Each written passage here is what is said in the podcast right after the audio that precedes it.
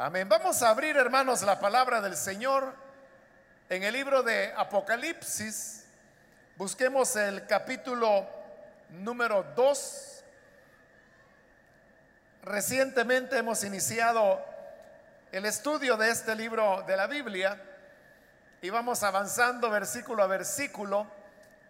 Y en esta oportunidad hemos llegado así al capítulo 2, donde vamos a leer el pasaje que corresponde en esta oportunidad. La palabra de Dios en Apocalipsis capítulo 2, versículo 18 en adelante, nos dice, escribe al ángel de la iglesia de Tiatira. Esto dice el Hijo de Dios, el que tiene ojos que resplandecen como llamas de fuego y pies que parecen bronce al rojo vivo. Conozco tus obras, tu amor y tu fe, tu servicio y tu perseverancia, y sé que tus últimas obras son más abundantes que las primeras. Sin embargo, tengo en tu contra que toleras a Jezabel, esa mujer que dice ser profetiza. Con su enseñanza engaña a mis siervos, pues los induce a cometer inmoralidades sexuales y a comer alimentos sacrificados a los ídolos. Le he dado tiempo para que se arrepienta de su inmoralidad, pero no quiere hacerlo. Por eso la voy a postrar en un lecho de dolor. Y los que cometen adulterio con ella, los haré sufrir terriblemente, a menos que se arrepientan de lo que aprendieron de ella. A los hijos de esa mujer los heriré de muerte. Así sabrán todas las iglesias que yo soy el que escudriña la mente y el corazón. Y a cada uno de ustedes lo trataré de acuerdo con sus obras. Ahora, al resto de los que están en Tiatira, es decir, a ustedes que no siguen esa enseñanza ni han aprendido los mal llamados profundos secretos de Satanás, les digo que ya no les impondré ninguna otra carga. Eso sí, retengan con firmeza lo que ya tienen hasta que yo venga. Al que salga vencedor y cumpla mi voluntad hasta el fin, le daré autoridad sobre las naciones, así como yo la he recibido de mi Padre. Y él las gobernará con puño de hierro, las hará pedazos como vasijas de barro también le daré la estrella de la mañana. El que tenga oídos, que oiga lo que el Espíritu dice a las iglesias. Amén. Hasta ahí dejamos la lectura. Pueden tomar sus asientos, por favor, hermanos.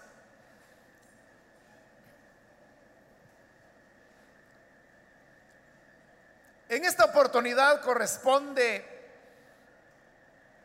estudiar la carta que el Señor envió a la iglesia de Tiatira. Tiatira era la ciudad más pequeña de las siete a las cuales se envió este libro de Apocalipsis. Pero Tiatira tenía una característica que ha sido descubierta a través de inscripciones que se han encontrado y también por lo que las monedas que circulaban en esa región dicen. Y la característica de Teatira es que allí había muchas personas que trabajaban en elementos de manufactura. Es decir, eran artesanos, pero estos artesanos formaban gremios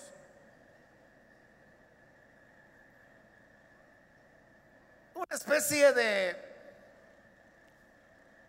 de sindicato diríamos, aunque realmente es una cosa diferente, o sea, la palabra correcta es gremios.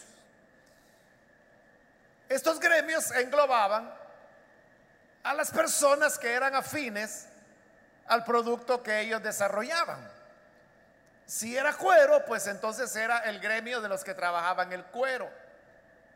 Si trabajaban el hierro, pues era el gremio de los que trabajaban el hierro. Por eso es que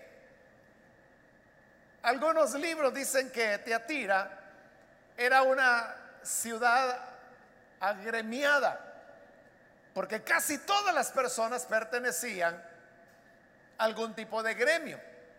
Ahora, los gremios, hoy como en la antigüedad, lo que permitían era que las personas pudiesen tener mejores ingresos, porque al agremiarse, ellos podían, por ejemplo, establecer el precio de sus productos y como solo ellos los comercializaban, entonces el gremio tenía la posibilidad de fijar precios y mejorar así las ganancias, a diferencia que si cada quien pues vendía por su lado.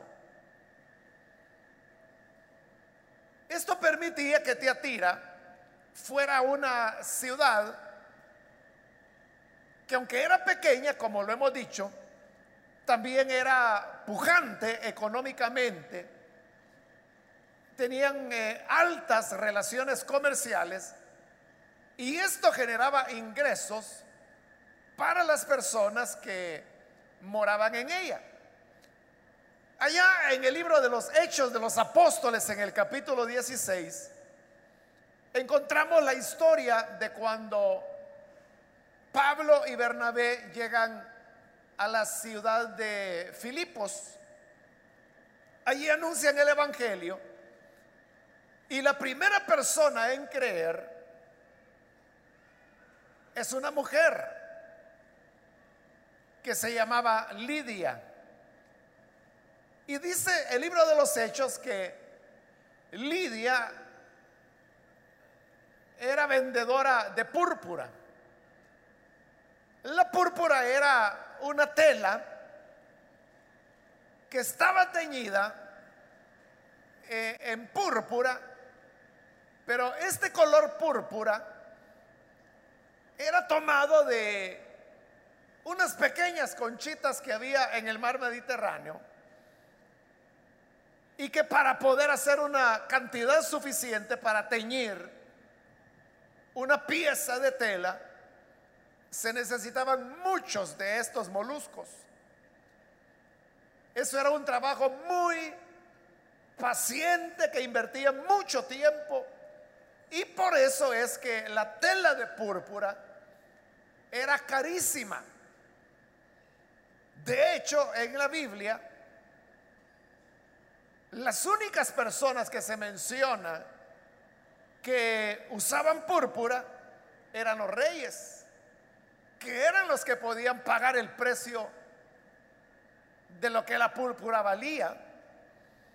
Y también se menciona en relación a algunas personas muy ricas, como la parábola que el Señor contó en Lucas capítulo 16, la historia más bien del hombre rico y Lázaro. Entonces él era alguien que también se vestía con púrpura. Entonces Lidia era una comerciante que vendía púrpura y claro, vendía a personas muy ricas, que eran las únicas que podían comprar esa tela. Pero lo interesante es que el libro de los Hechos dice que Lidia era originaria de Tiatira, de esta ciudad de la cual estamos hablando ahora. Y siendo que todos los comerciantes y artesanos estaban agremiados, uno podría pensar que Lidia también era parte del gremio de la venta de púrpura, que debió haber sido un gremio pequeño, porque la púrpura, ya le expliqué, no era algo de consumo popular ni masivo, sino que era personas de alto poder adquisitivo, pero que pagaban muy bien por la púrpura que, que se vendía. Hace poco, por ahí escuchaba de una marca de, de trajes de vestir que yo nunca la había oído y, ni me acuerdo. Yo pensé que era el nombre de una persona. Y cuando me estaban hablando de, de eso, yo creí que me estaban hablando de alguien, entonces yo no agarraba la, la idea. Hasta que finalmente entendí que no era el nombre de una persona, sino que era la marca de esos trajes. Y me decía la persona, yo le dije, mire, yo nunca he oído, ni sabía que existía esa marca. Lo, lo, que pasa, me dice, es que esos trajes son carísimos. Me dijo, el más barato, me dice, que se puede adquirir en una tienda, cuesta 7 mil dólares. Entonces uno dice, bueno, ¿están hechos de oro o qué, verdad? Y si uno pregunta, claro, usted y yo podemos decir, o sea, yo no estoy loco. Eso fue lo que yo le dije a la persona que me estaba diciendo eso. O sea, con 7 mil dólares yo prefiero dar la prima de una casa, ¿verdad? Que comprar un traje que quizá le va a caer la tormenta. No, le dije yo, ese es el más barato. Ahora, si usted me pregunta, ¿hay gente que pudiera comprar eso? Sin duda que la hay. Ahora usted dirá, son los millonarios, así es, la gente muy adinerada. Pero la cuestión es que a ellos no les importa vender muchos trajes. Porque con uno que vendan ya hicieron lo del mes, ¿verdad? Entonces no están muy preocupados por tener muchas tiendas. Y por eso le dije, ni me acuerdo ya realmente cómo era que se llamaba la marca esa. Porque uno ni las conoce, ¿verdad? Porque no, ni necesitan hacer mucha publicidad, porque solo gente así, o quizás sí la hacen, ¿verdad? Pero en los círculos de esas personas, que a saber pues de qué manera les hacen llegar la publicidad. Algo así era la púrpura. Bueno, el hecho, hermanos, que estamos hablando es que Tiatira era esa ciudad agremiada y ahí había una iglesia. Y a esta iglesia es que el Señor se dirige, pero vea cómo se presenta a él. Él dice, esto dice el Hijo de Dios. Esta es la única vez en el libro de Apocalipsis que se utiliza la expresión Hijo de Dios. No se vuelve a utilizar más. Ahora, ¿por qué el Señor estaba interesado en presentarse a la iglesia de Teatira como el Hijo de Dios. La razón era, hermanos, que todos estos gremios que trabajaban en Teatira, las diferentes manufacturas que habían o artesanías, cada gremio tenía su propio Dios. Algo parecido a, lo que ocurre hoy en día, ¿verdad? Que así como hay digamos, el, el santo de los transportistas, que dicen que es San Cristóbal, o que la patrona de los oculistas, los optometristas, es Santa Lucía. Así cada, cada gremio en Tiatira tenía su propio Dios. Cuando hacían reuniones o cuando tenían una comida juntos, siempre ellos comenzaban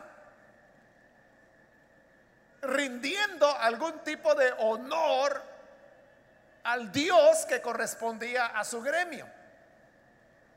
Ese honor consistía en hacer una libación, que era lo, más práctico o lo más común. Una libación era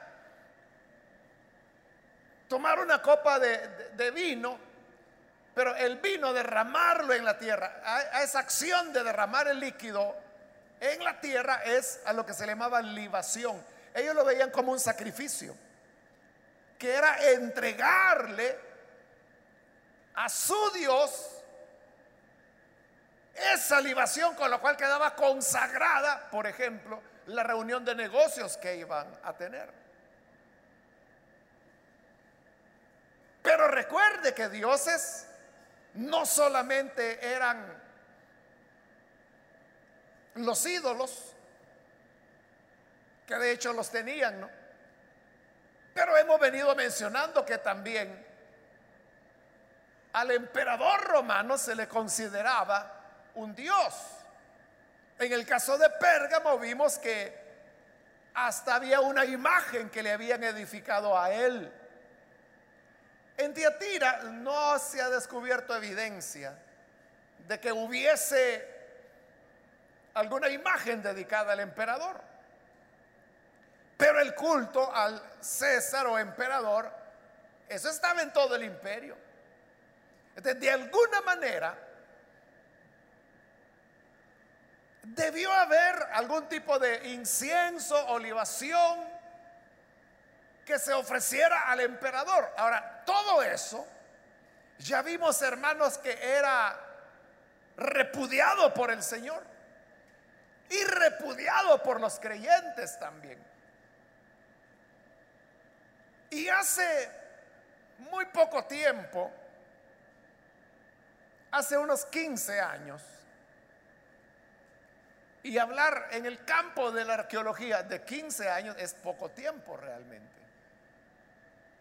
Pero hace como 15 años se descubrieron unas inscripciones siempre grabadas en piedra, porque la piedra es lo que más perdura en el tiempo, en donde ahora se sabe con certeza que otro de los títulos que se le daban al faraón era el título de hijo de Dios. Porque dentro de la del panteón, lo que nosotros llamaríamos mitología, que para ellos no era mitología, sino que eran los dioses en los cuales creían. El Dios Padre era Zeus. Entonces, Zeus había tenido un hijo que se llamaba Apolo. Entonces, los romanos lo que decían es que Apolo se había encarnado en el emperador romano. Y por eso es que hay monedas que se han encontrado en las cuales el emperador aparece tomado de la mano de Apolo. Porque así creían los romanos que el emperador era la encarnación del dios Apolo. Ahora, como Apolo era hijo de Zeus, que era como el dios papá, entonces la lógica decía que el emperador era hijo de Zeus también. O hijo de Dios.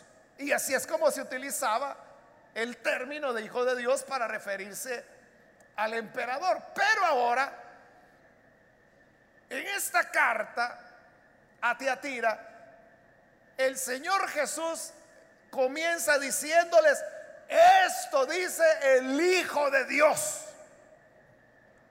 en una abierta contradicción que no es el emperador el Hijo de Dios, el verdadero Hijo de Dios. Es aquel que vino, se encarnó, fue muerto, sepultado, pero al tercer día resucitó y ahora está sentado a la diestra del Padre intercediendo por nosotros. Él es el verdadero Hijo de Dios.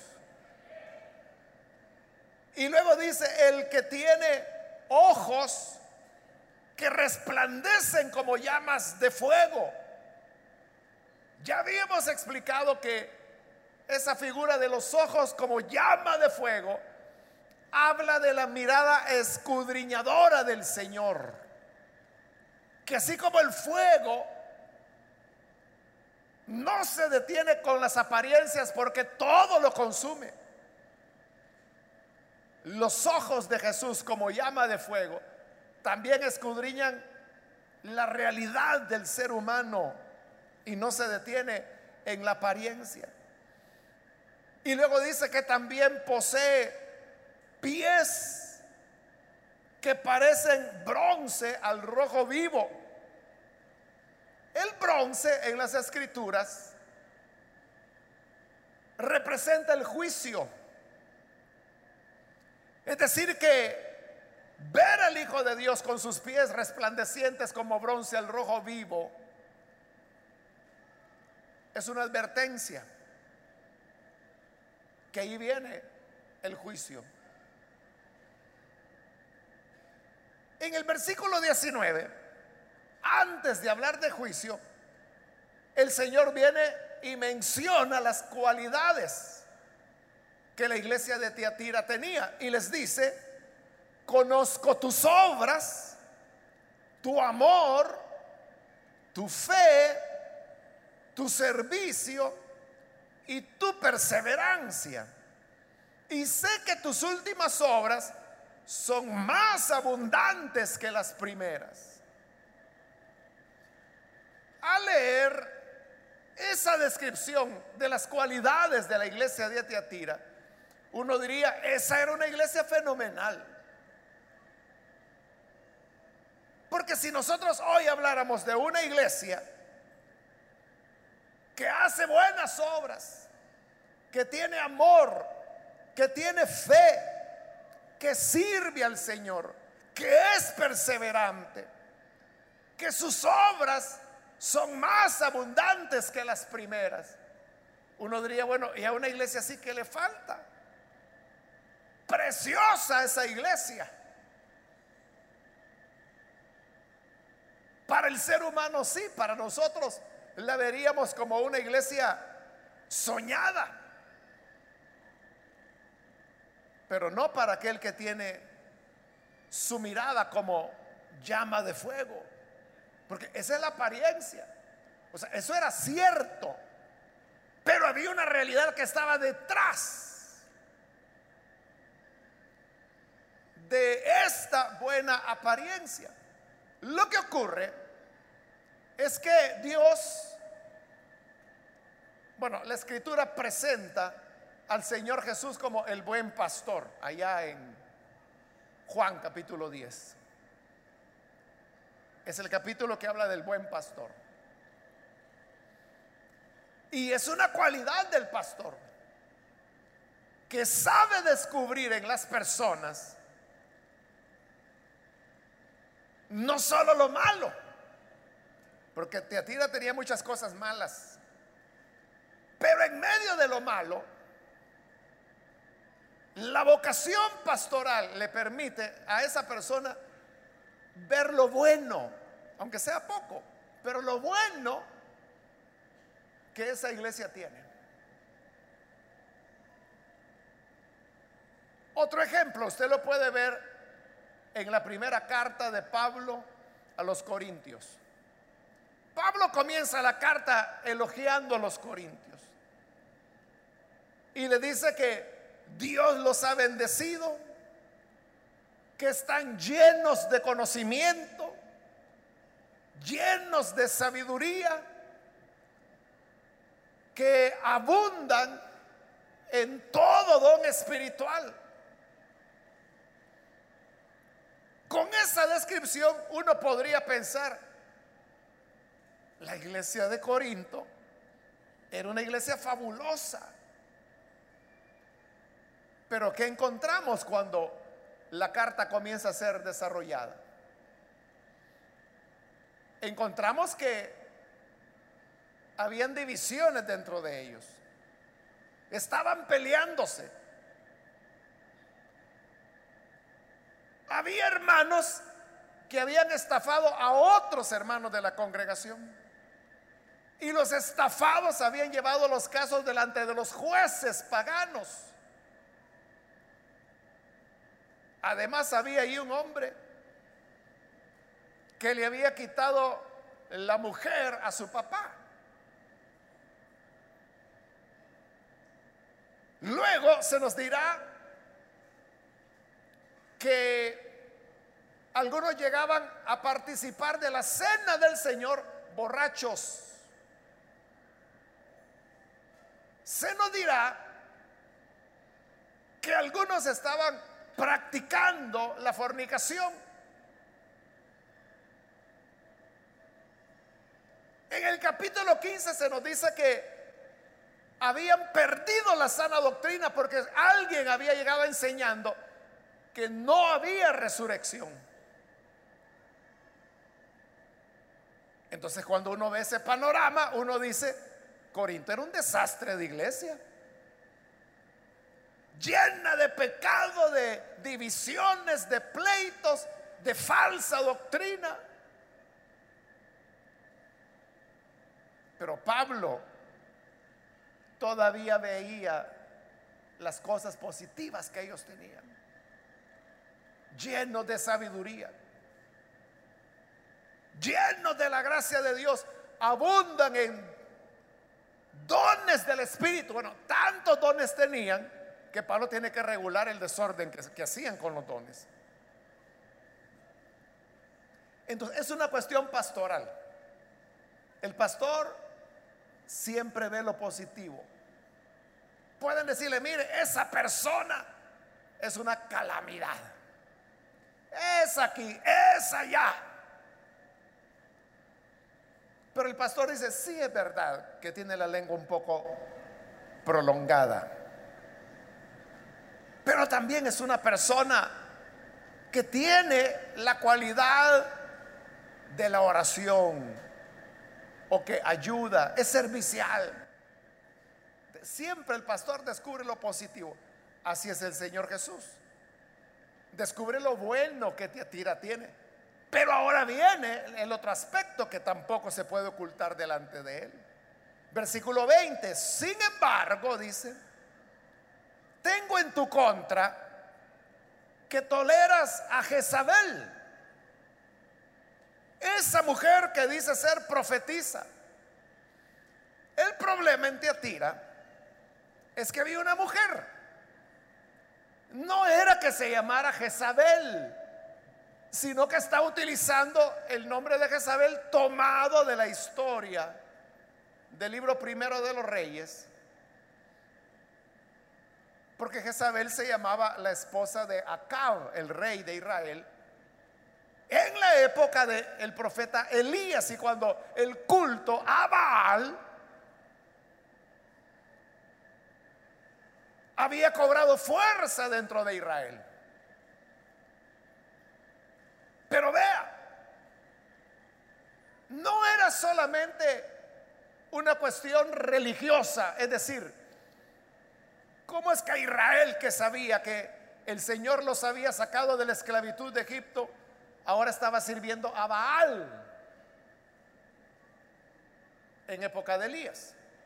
Lo que ocurre es que Jezabel era la hija del rey de Tiro. Entonces Acab,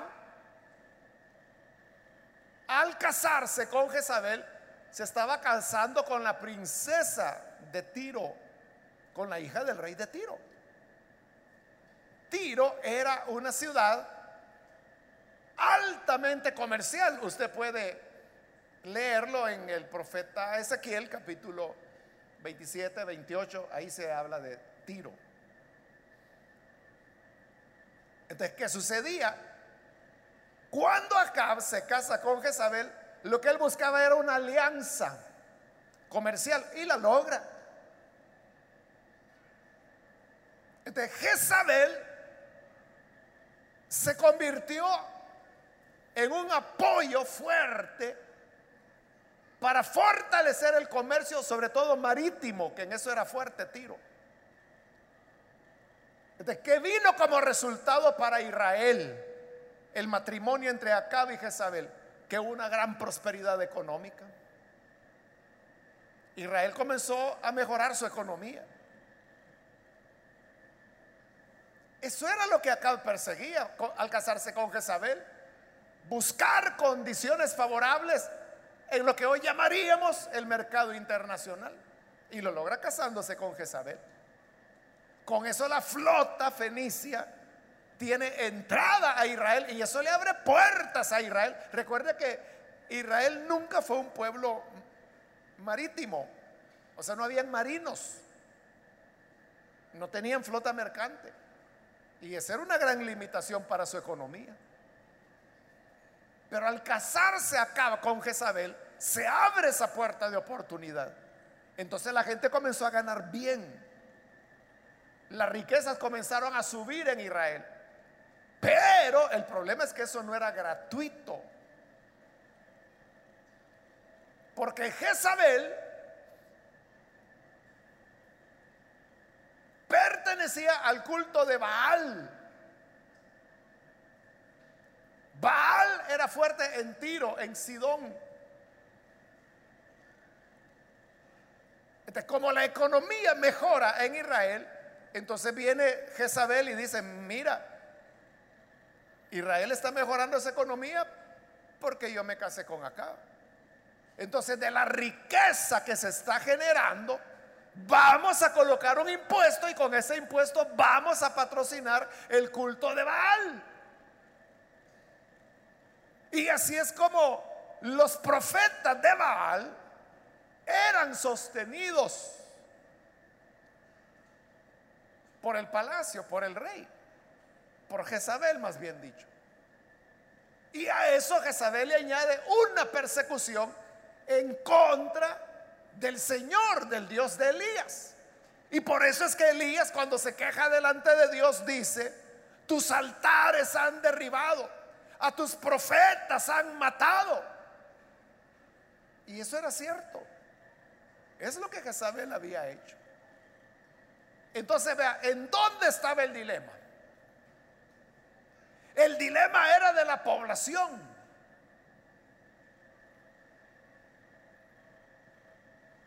Póngase usted, suponga que usted vivió en ese Israel de la época de Acab y que usted es un comerciante o agricultor, lo que sea.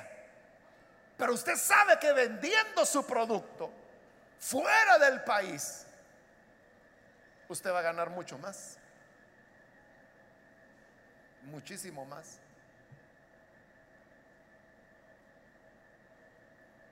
Pero para poder tener acceso al comercio internacional, usted tiene que rendir culto a Baal. Porque es lo que Jezabel pide. Y es más, de la venta que usted haga, Jezabel pedía un porcentaje para financiar el culto de Baal. ¿Qué hubiera hecho usted?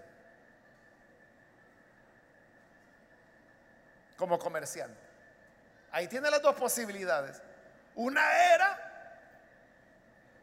seguir trabajando como lo había hecho toda la época, todo el tiempo, vendiendo poquito. Pero el problema es que sus competidores se lo iban a tragar. Porque ellos iban a tener ganancias mucho mayores. Al vender más le podían bajar precio a su producto. Al bajarle precio, lo quebraban a usted. Porque usted no podía bajarle más porque vendía poco. Esa era una opción, quedarse pobre, quebrar. Y la otra opción era, bueno, yo sé que el verdadero Dios es el Señor. Así que yo voy a pagar la parte para el culto de Baal. Pero Dios sabe que eh, no está mi corazón ahí, mi corazón está con el Señor. Y participaba del comercio. Esa era la otra opción. ¿Cuál hubiera escogido usted? ¿Hubiera podido mantener esa integridad? Decir, aunque quiebre, pero un centavo yo no lo doy para Baal. O hubiera dicho, me voy a enriquecer y una pequeña parte de mi riqueza es para el culto a Baal, pero esos son muñecos, no existen. Y lo hubiera hecho. Es decir, que era una decisión entre la rectitud y el interés económico. Visto desde ese punto de vista económico, cuando Elías llega al Monte Carmelo y le pregunta al pueblo, ¿hasta cuándo van a vacilar entre dos pensamientos? Si Baal es Dios, sírvanle a Él. Y si el Señor es Dios, sirvan al Señor. ¿Y qué respondió la gente? Nada. Nada. Se quedaron mudos. ¿Sabe por qué?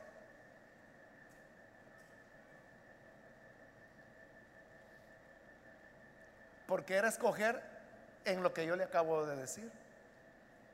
Que si uno decía, yo serviré al Señor, entonces era renunciar a esas ventajas económicas, a esas ventajas de comercio y no dar nada para el culto de Baal, pero voy a ser fiel al Señor.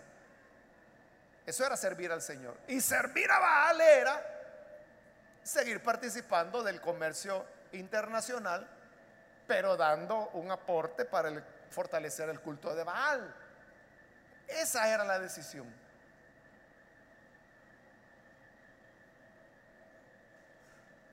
Le vuelvo a preguntar, ¿usted qué hubiera decidido? Ahora, cuando Elías les hace esa pregunta, Israel está en un grave problema. Porque recuerde que ya van tres años que no llueve. ¿De qué le sirve tener comercio si no tienen nada que vender? ¿De qué le sirve que los barcos fenicios estuvieran ahí, listos para llevar las mercaderías y venderla a buen precio. ¿De qué servía si no había cosecha? Como se quedaron mudos, entonces es cuando Elías viene y dice, bueno, el Dios que responda con fuego, que ese sea el verdadero Dios. Y la gente dijo, amén, bien dicho. Porque lo que Elías les estaba proponiendo era, quédense pobres, pero amen al Señor. Sírvanle a Él. Sean fieles a Él. Y el Señor traerá lluvias de nuevo. El Señor tendrá misericordia de su pueblo. Siempre habrá puertas que Él abrirá. Él no dejará al justo desamparado ni dejará que sus hijos mendiguen pan. Eso era lo que Elías les quería decir.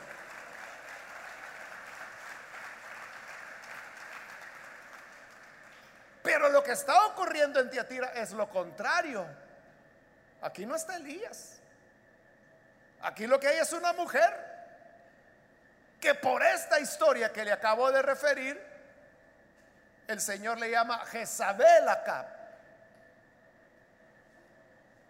Y ella decía que era profetisa.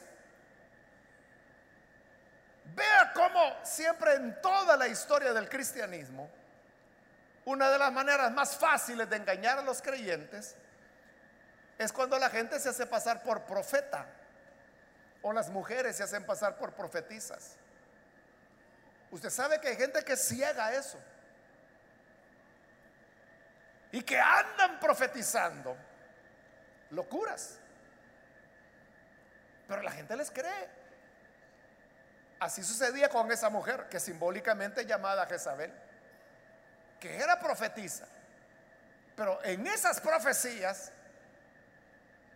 dice el versículo 20, enseñaba y con su enseñanza engaña a mis siervos, pues los induce a cometer inmoralidades sexuales y a comer alimentos sacrificados a los ídolos. Ya le dije que eran en las reuniones de gremios, donde se hacían las libaciones y se dedicaban las comidas a los dioses. Pero esta Jezabel, que decía ser profetisa, le decía a la gente, así dice el Señor, no importa que coman sacrificado a los ídolos, porque a través de ese gremio yo les voy a bendecir. Y estaban haciendo plata a través de los gremios. ¿De qué es lo que ella está haciendo? Lo contrario de Elías. Porque Elías lo que dijo allá es, si el Señor responde con fuego, sírvanle a él. Y cuando respondió con fuego, dijo, agarren a los profetas de Baal. Y él los degolló uno por uno y los mató. Sirvan al Señor ahora. Pero esta Jezabel de Teatira está diciendo lo contrario. No, ustedes pueden participar de las comidas de los gremios. Y no solo van a tener buena plata, sino que Dios les va a bendecir a través de eso. Entonces, ¿cuál es el espíritu de Jezabel hoy en día? Es aquel que le dice a usted, lo importante es que ganes bien. Dios te quiere bendecir, Dios quiere que tengas abundancia. Ahora, sí, para tener abundancia, tienes que robar un poquito. Tienes que usar doble factura. Tienes que comprar contrabando, si no, no vas a poder con la competencia. Ese es el espíritu de Jezabel. Y hay gente ingenua que lo cree. Y entonces dice, bueno, si yo el dinero lo quiero, para darlo a la iglesia. Pero es dinero que viene de contrabando, de robo, de no pagarle a los empleados las prestaciones de ley o de hacerlos trabajar horas extras sin pagárselas. Claro, el que hace eso hace dinero fácil. Dice, no, no, si el dinero es para la obra de Dios, pero Dios no quiere eso. Por eso es que Dios decía en la palabra, en el Antiguo Testamento, que la paga, el dinero de la paga de una prostituta no se podía traer como ofrenda al altar. Porque era dinero ganado al costo del desprecio y el irrespeto a una mujer. Entonces Dios no está interesado en que tú traigas, miles, si esos miles es producto de contrabando, de asaltos, de asaltos sin arma. Pero porque cuando la gente llega a comprar su negocio, le vende al doble, al triple. Ese es un asalto sin arma, pero lo está asaltando. Y usted, no, es que yo calculo. Si lo veo que tiene plata, yo le doblo el precio. Pero si yo veo que es una viejita, pobrecita, ahí le doy el precio de verdad. Ese es el espíritu de Jezabel. Pero no solo dice que enseñaba a sus siervos a comer sacrificado a los ídolos, sino que dice también a cometer inmoralidades sexuales. Y eso se puede entender no solamente en el sentido espiritual, que el participar de la idolatría es una fornicación espiritual o adulterio espiritual, sino que a veces es literalmente, literalmente. ¿Cuántas personas no hay que lo que tienen, lo obtienen brindando favores sexuales? que ahí trabaja en la empresa por años. Y surge una plaza donde esa persona puede subir, puede ascender, donde va a ganar mejor. Entonces viene ella y como trabaja ahí, aplica y le dice al jefe, jefe, yo quiero presentar mi currículo para esa plaza. Y el jefe le dice, claro, claro, usted trabaja aquí, puede hacerlo. Eso sí, ¿a dónde vamos a ir a cenar?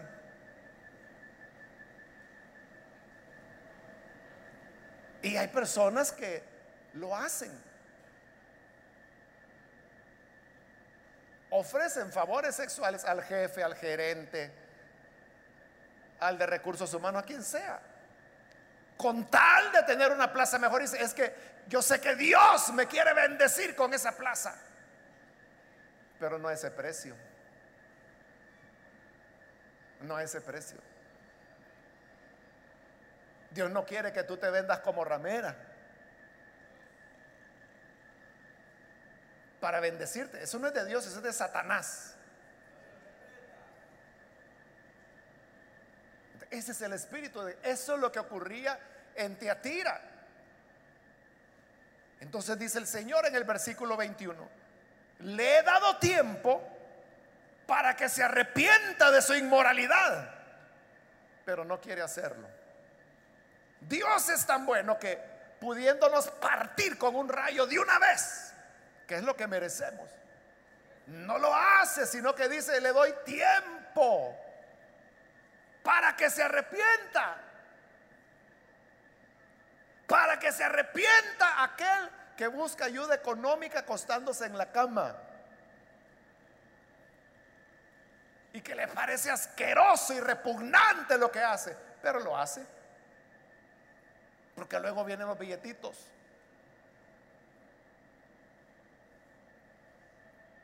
Dios rechaza y da tiempo para que se arrepienta.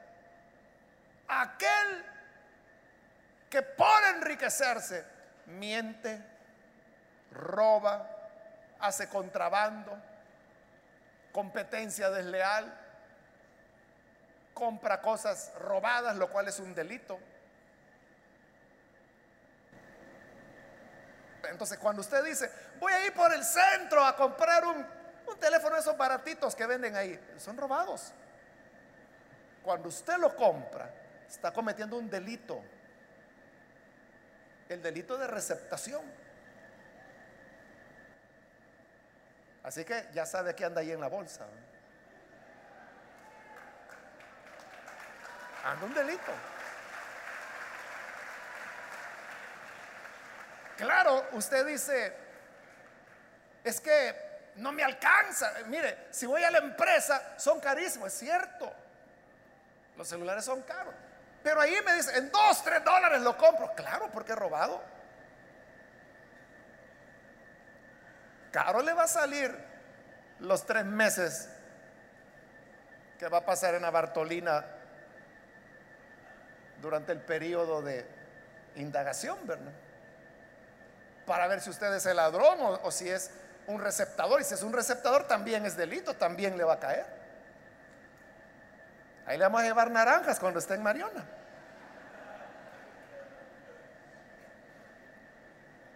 Ese es el espíritu de Jezabel. Que es ganancia a costa de lo que sea. Eso es lo que Jezabel enseñaba. Y el Señor dice, les he dado tiempo para que se arrepientan. Dios es misericordioso, da tiempo para que la persona se arrepienta. Pero si la persona no se arrepiente, ¿qué pasa? Versículo 22. Por eso la voy a postrar en un lecho de dolor. Y a los que cometen adulterio con ella, los haré sufrir terriblemente, a menos que se arrepientan de lo que aprendieron de ella. Entonces, si tú estás haciendo las cosas incorrectamente, arrepiéntete. Si no, el Señor te va a dar una malmatada. Porque hay que ser creyente en todo, no solo las dos horitas que uno está en la iglesia. O la hora y media para los que llegan tarde. Sino que es toda la vida y en todo lo que uno hace. Versículo 23, a los hijos de esa mujer, o sea, los discípulos, los que aprendieron esa manera de hacer las cosas, los heriré de muerte. Así sabrán todas las iglesias que yo soy el que escudriña la mente y el corazón y cada uno de ustedes lo trataré de acuerdo con sus obras. Dios no está jugando. Allá en el periodo de la guerra, un hermano, un hermano, fíjese, llegó y me dijo, hermano, me dice, yo tengo unos negocios y están prosperando, me dice. Estoy ganando mucho dinero. Pero me dice, parte de ese dinero yo lo tengo que pagar al Estado en impuestos. Y son varios miles, me dice, que tengo que pagar. Era la época del colón. Miles de colones en impuestos. Entonces yo lo que le quiero consultar, me dice, es que yo puedo hacer las cosas de manera de no pagar ese impuesto. Y ese dinero, me dijo, yo lo puedo dar mejor para la obra. Porque son miles, me dijo, lo que yo mes a mes pago de impuestos. Mejor se lo doy a la iglesia. ¿Qué dice usted?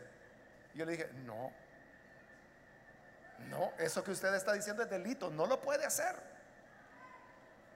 No lo vaya a hacer, le dije yo. Usted tiene que ser correcto y Dios lo va a bendecir. Y él se quedó pensando, quizás él no esperaba que yo le diera esa respuesta. Y él me dijo, fíjese, él me dijo, está bien hermano, no lo voy a hacer. Yo voy a pagar mis impuestos. Pero yo creo que ese entusiasmo solo ese día le duró. Porque si lo hizo, o sea, siguió sin pagar impuestos. ¿Y qué pasó con él? Paró en la cárcel. Estuvo preso. Perdió todo. Todo. Es lo que el Señor dice. Si no se arrepiente, lo heriré de muerte. Así sabrán todas las iglesias que yo soy el que escudriña la mente y el corazón. Dios sabe todo. si usted quiere hacerse de sus cosas robando, mintiendo, contrabandeando, no declarando las cosas.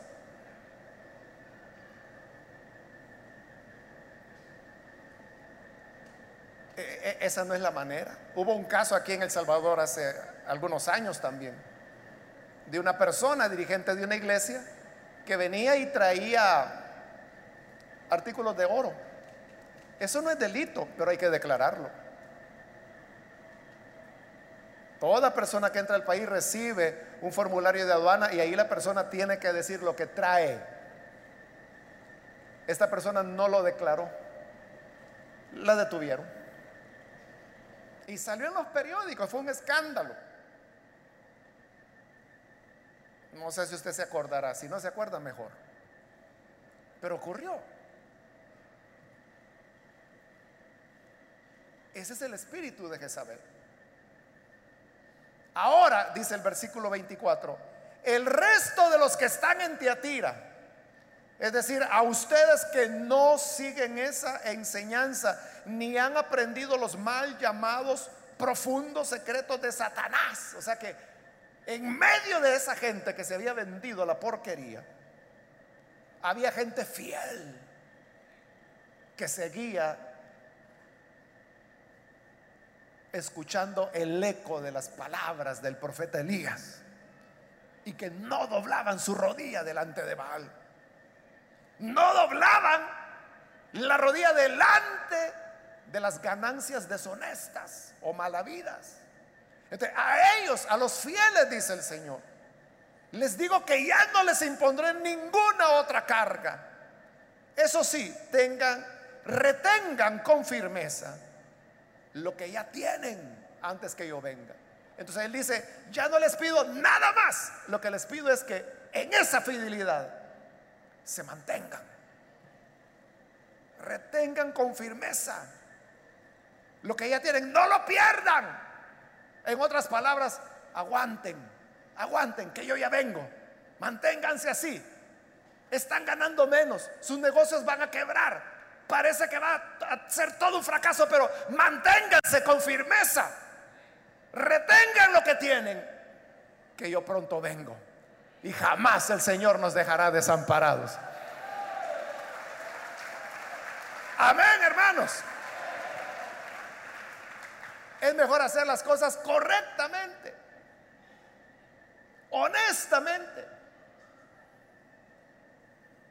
Versículo 26, al que salga vencedor y cumpla mi voluntad hasta el fin, le daré autoridad sobre las naciones, así como yo la he recibido de mi Padre, y él las gobernará con puño de hierro, las hará pedazos como a vasijas de barro. Es decir, los que aparentemente son tontos, porque la gente así dice, no hombre, sé vivo, aprovecha. Y el que no lo hace dice, vos sí que sos bobo, vos nunca vas a hacer nada. Pero a esos que la gente dice que son bobos, el Señor dice, les daré autoridad sobre las naciones. ¿Por qué sobre las naciones? Porque este libro de Apocalipsis habla y anuncia. Lo vamos a ver en el capítulo 17, cómo este mundo y el comercio, el sistema de comercio mundial que hay, Dios lo va a destruir. Y en su lugar el reino de Dios será establecido. Ahí es donde reinaremos sobre las naciones. En el reino de Dios. Entonces, ¿qué prefieres? Tener unas pocas ganancias hoy en día mientras te llevan preso. Y suponiendo que no te llevaran preso, pero al final te vas a encontrar con el rostro lleno de ira del Cordero de Dios. ¿O prefieres ganar lo necesario. Como dice Pablo, teniendo que comer y con qué vestirnos, estemos contentos con eso. Y que al final el Señor te diga, entra, siervo fiel, entra al gozo de tu Señor, a reinar sobre las naciones. ¿Qué prefieres? ¿Qué prefieres? Y termina en el versículo 28 y 29 también le daré la estrella de la mañana. La estrella de la mañana es el mismo Señor Jesús, porque más adelante vamos a encontrar que Él dice, yo soy la estrella de la mañana. La estrella de la mañana es la que anuncia que viene un nuevo día. Por eso se llama estrella de la mañana, porque aparece cuando el amanecer está por prorrumpir, el nuevo día, el reino de Dios que viene. El que tenga oídos, así terminan todas las cartas, el que tenga oídos, que oiga lo que el Espíritu dice a las iglesias. Así que si has entendido y tienes oídos, oye lo que el Espíritu dice a la iglesia. Vamos a orar, vamos a cerrar nuestros ojos. Señor, te damos las gracias, porque tu palabra siempre nos ilumina. Tu palabra nos da entendimiento y nos enseña todas las cosas. Ahora aprendemos la importancia de vivir amándote y sirviéndote. Te ruego por aquellas personas que a través de televisión, radio, están abriendo sus corazones y arrepintiéndose. Arrepintiéndose de haber hecho mal las cosas y de haber fornicado con Jezabel. Pero hoy ellos hacen profesión de fe, de ser fieles al Hijo de Dios, el único Hijo de Dios. Bendíceles y guárdales en todas las cosas por Jesucristo nuestro Salvador, nuestro Señor. Amén. Y amén.